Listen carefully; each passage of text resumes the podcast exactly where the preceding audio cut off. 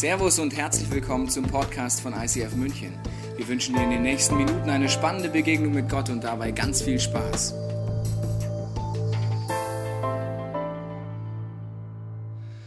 Wow, ich freue mich bei euch hier in ICF München zu sein. Ich war schon von 25 Jahren einmal hier. Ich war damals Student, ich war Lehrer wie Tobi und da hatten wir hier mit unserer Physiklehrerin im Deutschen Museum, gibt es das glaube ich noch, oder? Haben wir Physikunterricht gehabt. Eine Woche lang mit der Frau Weigel, die kommt aus München. Du, das war eine strenge Lehrerin. Leck, Bobby, du. Die war recht krass. Aber ich möchte äh, ein, ein Loblied anstrengen auf Tobi, auf Frauke. Ähm, sie zwei kennen wir mittlerweile sehr gut und das sind zwei Leiter, die immer wieder daran sind, Neues auszuprobieren, innovativ zu sein, am Puls der Zeit zu sein, aber auch in dem allen drin eine Kirche zu bauen, die wirklich München und das ganze Umfeld, ich habe eure Strategie gesehen bis 2020, das verändern wird. Und Sie zwei, sie stehen ja oft auf der Bühne, aber wenn du sie ganz privat kennst, dann weißt du, was für einen Glauben die leben und wie sie den ausleben, auch zu Hause in den eigenen vier Wänden. Und das sieht man oft nicht, aber ich habe das erlebt und gesehen und ich muss sagen, wow, krass, das sind für mich beide auch große Vorbilder, was einfach heißt, nicht nur zu leiten, sondern auch den Glauben an Jesus auszuleben. Geben wir ihnen beiden einen Riesenapplaus, sie haben das wirklich verdient.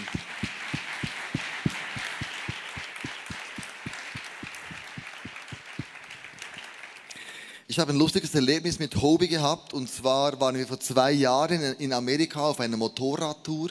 Wir wurden eingeladen, haben da Harleys gemietet und äh, die Anne, weil sein Flieger verspätet kam, musste ich auf ihn warten und die anderen waren schon mal vorgefahren. Als er ankam, gestresst, gehetzt, ähm, kam er zu mir und sagte, als wir alles bepackt haben, auf die Motorräder steigen wollten, sagte er, du, ich habe noch ein Geheimnis, wo ich dir anvertrauen will.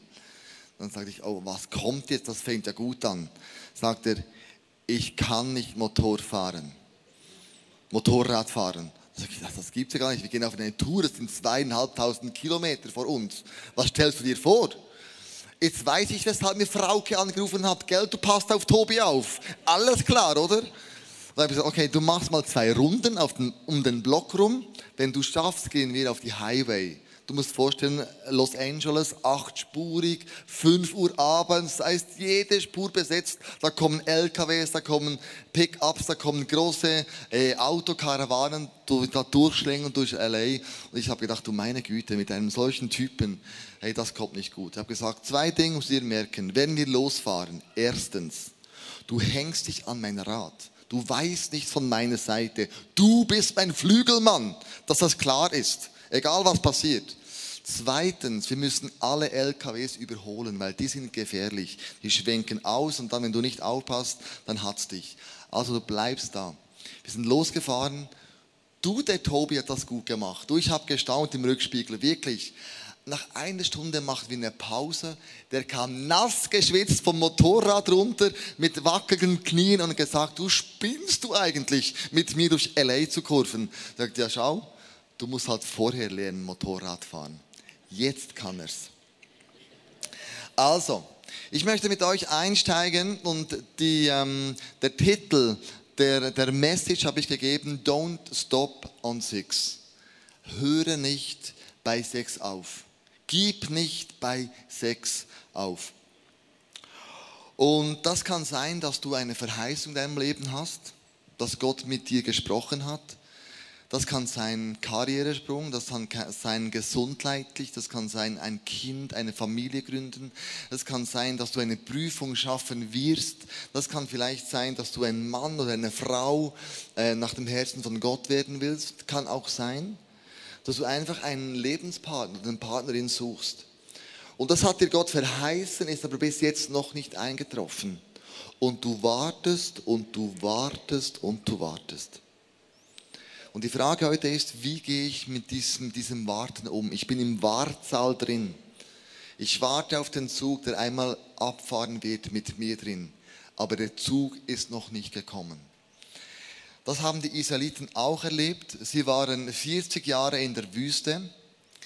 weil eine Generation vor ihnen hat nicht daran geglaubt, dass Gott es möglich machen wird, ins Land Kanaan zu gehen mit ihnen. Deshalb mussten sie noch eine Generation musste aussterben, damit eine neue, glaubende, powervolle, gottvertrauende Generation am Drücker ist. Und diese Israeliten stehen jetzt nach 40 Jahren Jerich, äh, Wüstewandlung vor der Stadt Jericho. Und Gott hat gesagt, ich werde euch das Land Kanaan geben. Das ist eine Verheißung. Aber schauen wir, was da ihnen Gott aufgetragen hat. Josua 1, äh 6, 1 bis 5. Die Tore von Jericho waren fest verschlossen, weil sich die Bewohner vor den Israeliten fürchteten. Niemand durfte hinein oder hinaus. Das, da sagte der Herr zu Josua, ich habe Jericho, seinen König und dessen starke Krieger in deine Hand gegeben. Dein Heer soll die Stadt einmal um Tag umrunden. Das sollt ihr sechs Tage lang so machen. Dabei sollen sieben Priester vor der Lade hergehen und jeder von ihnen soll ein Widerhorn tragen. Am siebten Tag sollt ihr die Stadt siebenmal umrunden und die Priester sollen in die Hörner stoßen. Wenn ihr hört, dass die Priester ihre Hörner blasen, soll das ganze Volk lautes Kriegsgeschrei anstimmen. Daraufhin werden die Stadtmauern zusammenbrechen und das Volk kann geradewegs in die Stadt eindringen. Gott verheißt Jericho, die Stadtmauern werden einstürzen. Eine Verheißung. Er sagt auch, in welchem Zeitraum. Das ist ganz klar. Sechs Tage einmal, am siebten Tag siebenmal. Das Problem ist einfach, dass Vers 1 und Vers 2 schwierig sind zu verstehen. Ich, ich zeige es euch gleich. Deine Verheißungen entsprechen nicht deiner Realität. Was jetzt? Beim Vers 1. Die Tore von Jericho waren fest verschlossen, weil sich die Bewohner vor den Israeliten fürchteten und niemand durfte hinein oder hinaus. Ich habe dir eine Mauer mitgebracht. Manchmal stehen wir vor einer Mauer um die Stadt Jericho. Da hat man bei archäologischen Ausgrabungen die Mauern freigelegt. Die waren an einigen Stellen drei Meter dick, acht Meter hoch. Es waren zwei Mauern um Jericho, eine am Fuß des Hügels und eine unmittelbar um die Häuser rum. Diese Stadt galt als uneinnehmbar. Geht nicht, da kannst du nicht rein. Ich habe euch ein, ein Bild einem Tor mitgenommen. Da, die Leute konnten nicht hinein oder nicht hinaus. Es war wie in einem Gefängnis. Du konntest nicht diese Stadt erobern. Also Gott verheißt das dem Josua, aber die Realität im Moment sieht völlig anders aus. Was macht man jetzt mit einer solchen Situation? Die Probleme sind oft zu groß, damit wir sie überwinden können. Und ich spreche heute Morgen nicht nur von diesem Jericho von der Bibel. Ich spreche heute Morgen von deinem persönlichen Jericho. dein Jericho, wo es Mauern gibt in deinem Leben, wo Gott verheißen hat, diese Mauern werden eines Tages einstürzen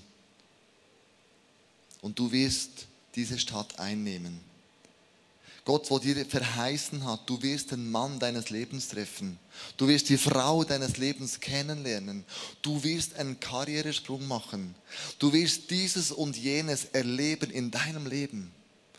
Aber du stehst da, vor dir Berge, hohe Mauern und du denkst, Gott, wie in aller Welt soll das geschehen? Dein persönliches Jericho.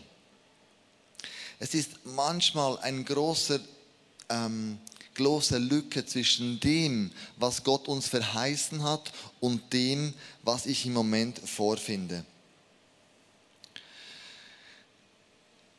Wir hatten in Bern ein Ehepaar, die haben nach der ersten Schwangerschaft die, Ab die, die, die, äh, die nicht erfolgreich war, die abgebrochen werden musste, weil das Kind ähm, zu früh kam, nicht gesund war, begann sie eine zweite Schwangerschaft. Mit vielen Komplikationen kam aber nach neun Monaten ein gesunder Junge zur Welt. Dann ein paar Monate später war die Ankündigung, ein zweites Kind, also wie ein drittes Kind, ist jetzt unterwegs. Die Frau verlor das Kind in den, in den ersten paar Monaten. Dann kam eine vierte Schwangerschaft und wieder verlor sie das Kind. Und sie hatten aber eine Verheißung, dass sie sicher zwei oder mehr Kinder haben werden. Und dann kam diese Frau zu mir und sagte, du siehst mein Leben, du siehst meine Schwangerschaften, die, die, die sich in nichts aufgelöst haben. Ist denn diese Verheißung von Gott nicht wahr? Ich habe für sie gebetet und ganz ehrlich, das war für mich eine sehr schwierige Situation, weil da geht es um Leben und Tod. Das ist für betreffende Leute nicht sehr einfach, damit umzugehen. Ich habe einfach gebetet, dass Gottes Verheißungen eintreffen werden. Ich habe einen Glauben daran. Am nächsten Gottesdienst, nächste Celebration kamen sie und ich habe so Körbe hingestellt, wo man so Bibelverse rausziehen konnte.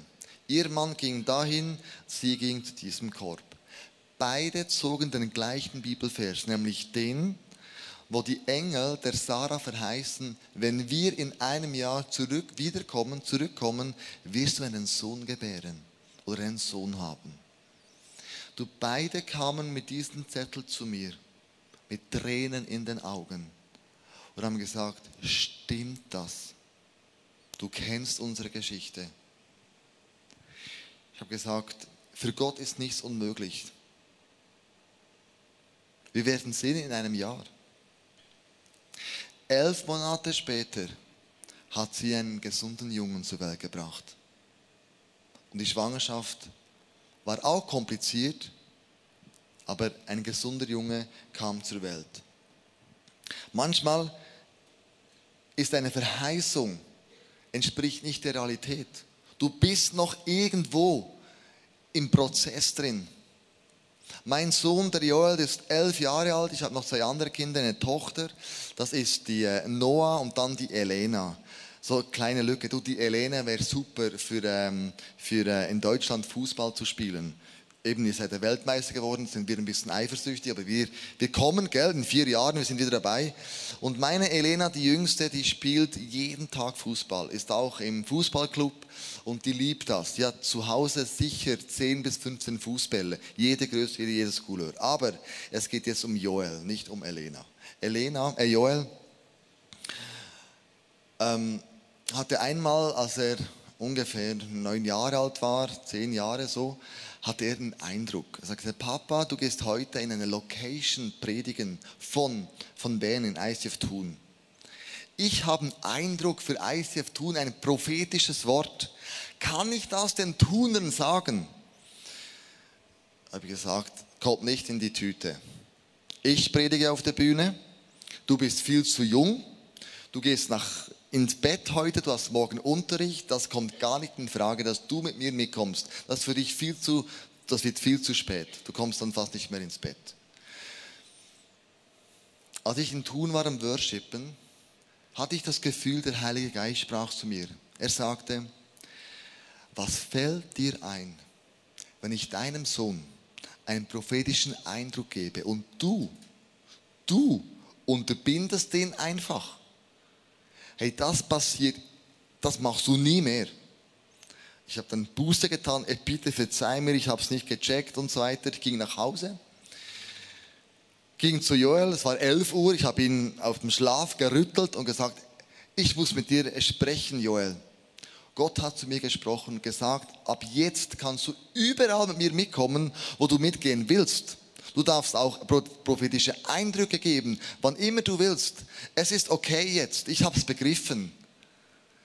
Dann hat sich die Augen gerieben und gesagt, du, da hat Gott einmal etwas Gescheites zu dir gesagt.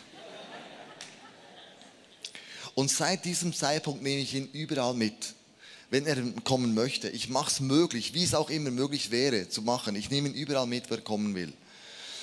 Und dann hat er in ICF Zürich an diese Konferenz, kam er zu mir und hat gesagt, Papi, du musst hören, die haben prophetisch über uns gehört, über uns Kinder.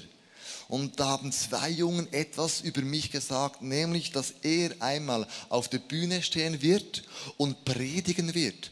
Und dann hat er gesagt, Papi, die haben nicht gewusst, dass ich dein Sohn bin. Für mich heißt das, das führt mich zum zweiten Punkt.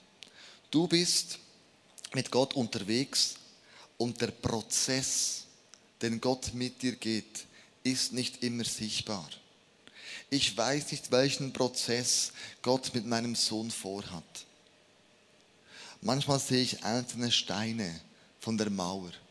Manchmal sehe ich das. Aber der Prozess, den du und ich machen, von einer Verheißung bis zur Erfüllung, ist nicht immer sichtbar, weil Gott vielleicht manchmal zuerst in dir etwas machen muss, damit er durch dich wirken kann. Gott macht manchmal in dir etwas, eine Heilung, eine Charakterschulung, damit er dann, wenn es gut ist, durch dich wirken kann. Das war bei den Israeliten genau gleich. Josua rief die Priester zusammen und sagte zu ihnen, nehmt die Bundeslade. Sieben Priester sollen mit je einem Widerhorn vor, die, vor ihr hergehen. Dann befahl er dem Volk, umrundet die Stadt, die bewaffneten Männer sollen vor der Lade des Herrn hergehen. Da steht so, wenn, dann, wie, wie, wie soll denn das zusammengehen? Josua hat den Israeliten nicht gesagt, wie oft sie umrunden müssen, umrunden müssen die Stadt. Das wusste nur er. Er hat gesagt, Jungs, ein neuer Tag, auf geht's. Noch einmal um die Stadt rum. Und jetzt stell dir die Situation vor. Das waren Kriegsgurgeln die konnten kämpfen, die konnten reinschlagen. Das waren Eidgenossen, wie die Schweizer. Die konnten wirklich kämpfen, gell? Die waren wirklich gut in dem. Und jetzt sagt der Josua, wenn ihr um die Stadtmauer geht, dann haltet eure Fresse. Sagt einfach nichts. Umrundet die Stadt. Ihr dürft kein Wort sprechen. Wenn du Krieger bist, Kämpfe gewohnt bist, dann denkst du, was ist denn das für eine komische Strategie? Weil ich weiß, wie man eine Stadt einnimmt. Es gibt fünf Arten. Belagen, aushungern, angreifen mit, mit Feuer, die Quelle vergiften und vielleicht noch eine fünfte. Irgendwas kommt in den Sinn. Auf jeden Fall, das ist doch keine Strategie und die Stadt umrunden. Manchmal gehen wir Wege, Prozesse, wo du nicht siehst, wo du machen musst, wo Gott mit dir geht und du hast keinen blassen Schimmer, weshalb muss ich denn das nochmal machen? Ich hatte vor Jahren Bandscheibenvorfall, meine, Be meine Beine waren gelähmt und ich musste ins Spital gehen. Ich dachte, okay, ich habe viel gearbeitet, ich habe dumme Sachen um, um, um, also, aufgehoben. Mein Rücken ist, okay, ist, ist mir klar. Message verstanden. Du, ein Jahr später den zweiten Bandscheibenvorfall. Ein Jahr später die Schulter ausgehängt. Ein Jahr später das Zwerchfell kaputt. Und äh, jetzt noch äh, seit drei Jahren ähm, Diabetes. Ich habe gesagt, ey Gott, bist du ein Spaßvogel? Was kommt denn als nächstes? Ich sehe den Prozess, den Gott mit mir geht, manchmal nicht in den Umständen drin, wo ich drin bin. Aber ich weiß, ich höre nicht bei sechs auf. Don't stop on six. Bei den Israeliten geschah das Wunder am siebenten Tag. Und oft entdecke ich Menschen, die mit Jesus unterwegs sind, die einen Prozess zu früh abbrechen. Die nicht noch eine Runde mehr drehen, weil vielleicht die Kraft nicht reicht, weil sie vielleicht entmutigt sind, weil vielleicht etwas in ihrem Leben schief läuft. Aber ich möchte euch hier in ISF München ermutigen. Brich den Prozess nicht ab. Geh noch eine Runde. Vielleicht, wenn es schmerzt. Geh noch einmal diese Runde. Geh noch einmal um diese Stadt herum. Zieh noch einmal einen Gebetskreis um ein Problem. Ich habe einen Mitarbeiter bei mir, wenn der ins ICF Bern kommt, dann muss er drei Kreisel muss er umfahren, bis er dann da ist. Und er hat mir gesagt, jeder Kreisel steht für ihn ein Problem in seinem Leben. Und wenn er mit dem Auto früh morgens kommt, dann dreht er ein, zwei Runden mit dem Auto im Kreisel rum und betet für das Problem. Und dann geht er zum nächsten Ort, dann kreist er wieder mit dem Auto rum. Und er gesagt, jeden Morgen ziehe ich meine Kreise. Ich mache noch eine Runde. Das Problem hat sich noch nicht gelöst, aber ich höre nicht auf. Ich mache das nochmal. Und ich möchte dich ermutigen, don't stop on six. Das Problem könnte morgen, äh, das Wunder, das Wunder könnte morgen eintreffen. Das Problem könnte morgen gelöst sein. Bleib nicht stehen. Mach noch eine Runde.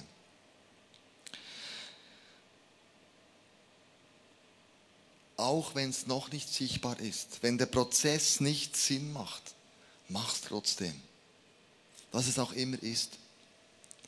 Wir hatten vor Monaten eine Mitarbeiterin im Kinderexpress gesucht, in der Kinderkirche, und wir hatten niemanden gefunden. Ich habe acht Vorstellungsgespräche mit potenziellen Leuten gehabt, die haben mir alle abgesagt.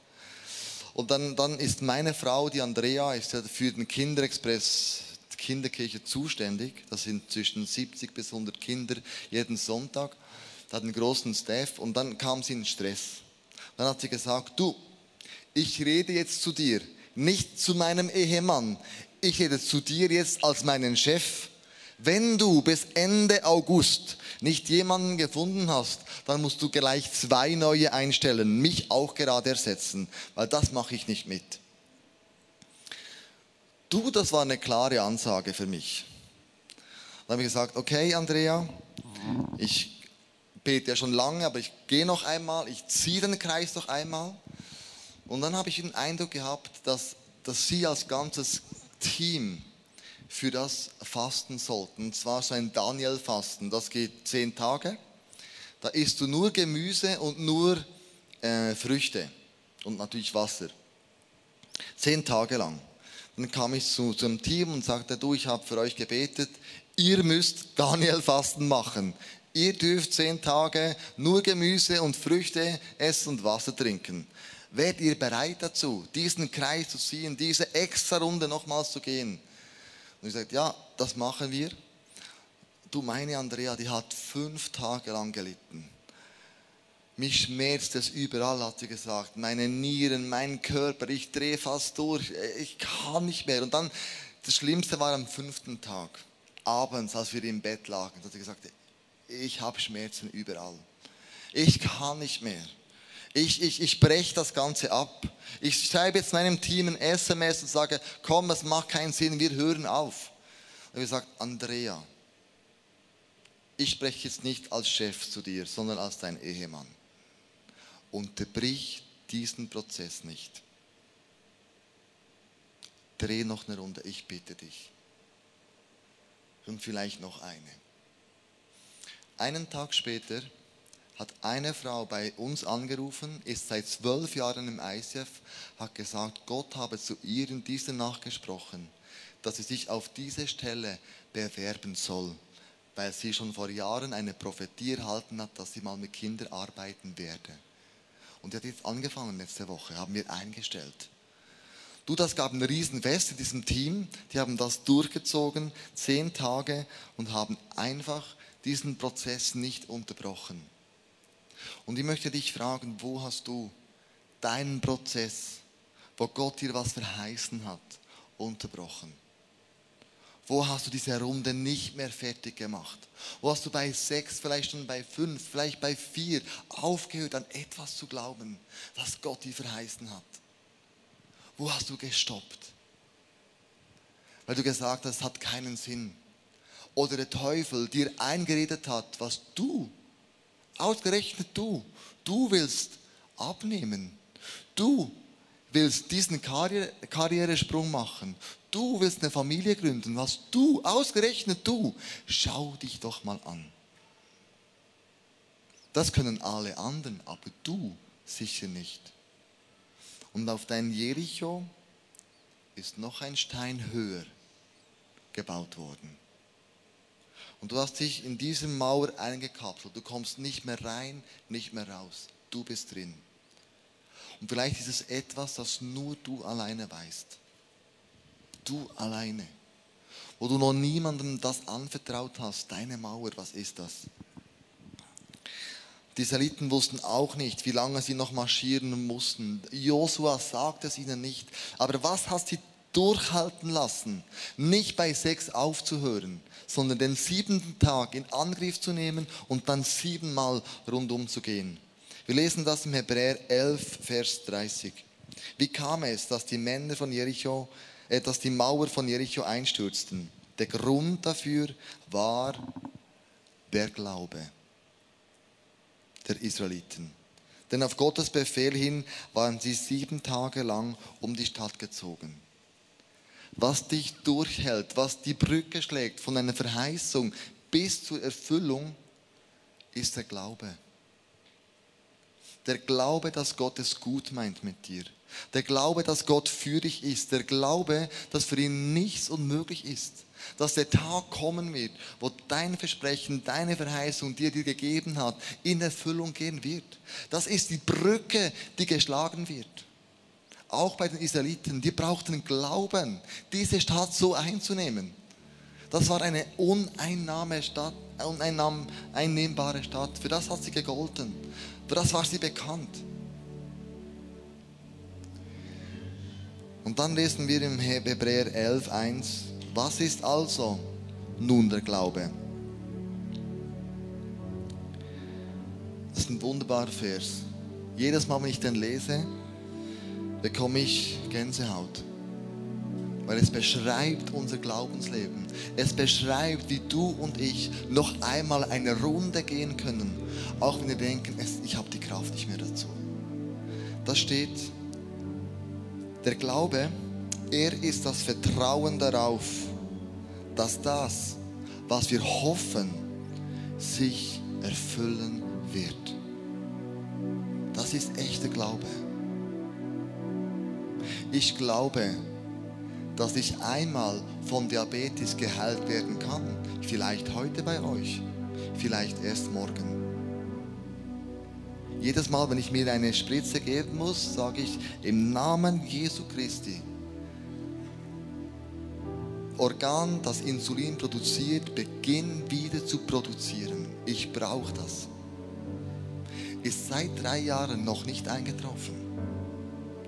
Aber jedes Mal, fast jedes Mal bete ich das, weil ich glaube, dass Gott mich heilen kann. Und wenn er es nicht tut, dann habe ich gesagt, Gott, dann gib mir die Disziplin, den Blutzucker im Griff zu haben. Also Glaube ist das Vertrauen darauf, dass das, was wir hoffen, sich erfüllen wird. Und die Überzeugung, dass das, was man nicht sieht, existiert. Gott existiert, auch wenn ich ihn nicht eins zu eins sehe. Jesus existiert, auch wenn ich ihn nicht eins zu eins sehe. Er möchte dich heilen, er möchte mich heilen, er möchte mit dir zusammen sein, er möchte mit dir Zeit verbringen. Wie kann der Glaube generiert werden?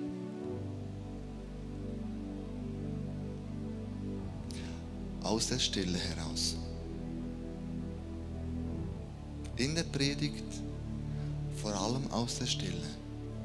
Und ich möchte dich ermutigen, dass du Zeit mit deinem Jesus verbringst, dass du mit ihm zusammen bist, dass er dich liebt, dass du ihm deine Mauer hinstreckst. Vielleicht auch heute während dem nächsten Song im Gebetsteam. Du sagst, hier bin ich. Und vielleicht bist du heute da und sagst, ich fasse neuen Mut. Ich möchte nicht bei sechs stehen bleiben. Ich möchte weitergehen. Ich möchte, dass diese Stadt noch einmal dieses Problem, diesen Umstand, diese Verheißung noch einmal umrunden, weil ich weiß, Gott ist gut. Weil ich weiß, er hat einen Plan für mein Leben. Weil ich weiß, dass er über mir, wie mich wacht. Weil ich weiß, dass sein Name über meinem Namen steht.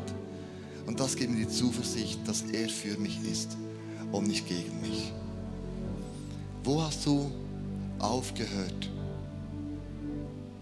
in einer Verheißung, die Gott dir gegeben hat, dran zu bleiben? Für das möchte ich beten, dass du neuen Mut erhältst, dass Gott in dir etwas bewegt heute Morgen, dass du ein, eine, eine Gegenwart, eine, eine Berührung von Jesus hast. In diesem Moment, schon vielleicht während der Predigt, aber dass Jesus dich berührt an dem Punkt, wo du sagst, Jesus, ich bin bereit, noch einmal eine Runde zu drehen und ich gebe nicht, ich gebe nicht auf. Ich möchte mit euch beten. Jesus, du siehst jede einzelne Person, ob Mann oder Frau, ob Kind, ob Großvater oder Großmutter.